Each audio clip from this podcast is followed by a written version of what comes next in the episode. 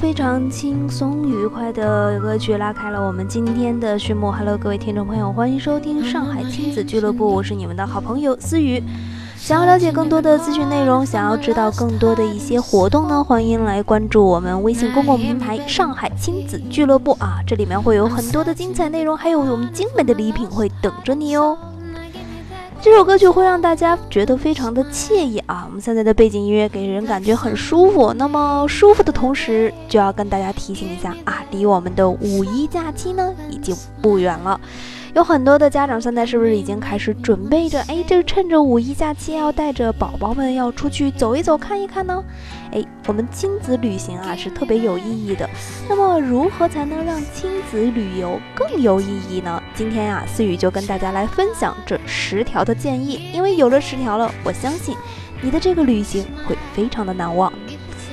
妙招一呢，就是在旅行前啊，可以和孩子聊一聊旅行的目的地，哎，购买一个地图呀，或者说是网上搜索地图，让孩子看到我们现在在哪里，而且将要去哪里，顺便可以增加孩子的地理知识。如果将近这个时候啊，你的孩子会非常愿意的去了解很多的知识。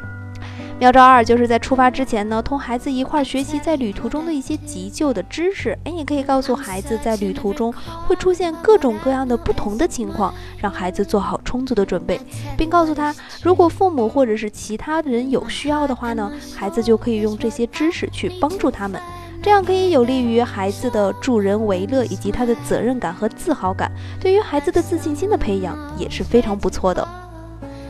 第三个就是在旅途中呢，我们可以让孩子的力所能及的范围，让孩子去承担一部分的行李，这样不仅能够培养孩子的自理自立的能力，而且还可以有助于培养孩子责任的意识。第四个就是尽量少拍一些到处一游的一种之类的照片啊，哎，比如说别摆个 V 字手呀耶之类，你可以多拍一些在旅游中难忘的瞬间，比如说孩子自己动手搬东西，或者帮助别人。有时候孩子不经意的一个微笑，这都会成为他最后最宝贵的财富。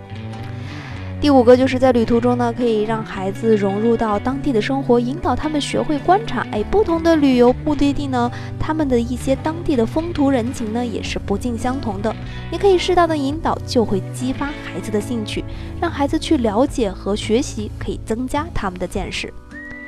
第六个就是去自然风景区旅游的时候，要学会和孩子一起探索未来。在旅途中呢，你要多注意孩子的注意力，或者说是有意识的去引导孩子的注意力，让孩子对自然界产生浓厚的兴趣。然后家长就可以和孩子来共同的讨论。当孩子对于自然界的动植物感到兴趣的时候呢，他会停下脚步。所以这个时候，家长千万不能催促孩子：“哎呀，别看了，快点走。”这可不行哦，你一定要留下脚步，跟着孩子一起去面对这样的一个世界。第七个就是在适当的时候，通过身边所有的事物来引导孩子观察平时生活中无法去发现的细节。比如说在大自然的时候呢，我们可以观察哎蜘蛛结网的形状呀，你可以观察不同植物发芽的情况呀等等，激发孩子对大自然的热爱，以及提高他们的观察能力。第八个就是在旅途中呢，鼓励孩子去收集一些他感兴趣的东西，比如说是一片树叶，或者说是一块石头，千万不要当着是一群垃圾啊！因为你这样的做法可以鼓励，或许就可以激发孩子对于事物的一个研究能力，激发他的大脑发育，会让他对以后的事物都有一个探索的精神。第九个呢，就是给孩子准备一个空白的涂鸦本。哎，这个是在干嘛呢？就可以让我们小孩子的想象力呀成为现实。我们小孩子的想象力其实是非常丰富的，这种想象力啊，家长应该适当的去引导和培养。所以你在没事的时候呢，带上一个空白的涂鸦本，让孩子写写画画，会增加他的动手能力。而且在大自然中，他的想法反而会更加的奇思妙想，更能激发孩子的发散思维。这对于他以后的很多的一些创造东西是非常有用的。那么最后一个呢，就是在旅途中呢，我们要适当的去增加一些活动，让旅途变得更加有趣。因为有很多人在出门旅行的时候呀，哎呀，坐车呀，或者说是怎么样的时候，都会很容易让人觉得厌倦。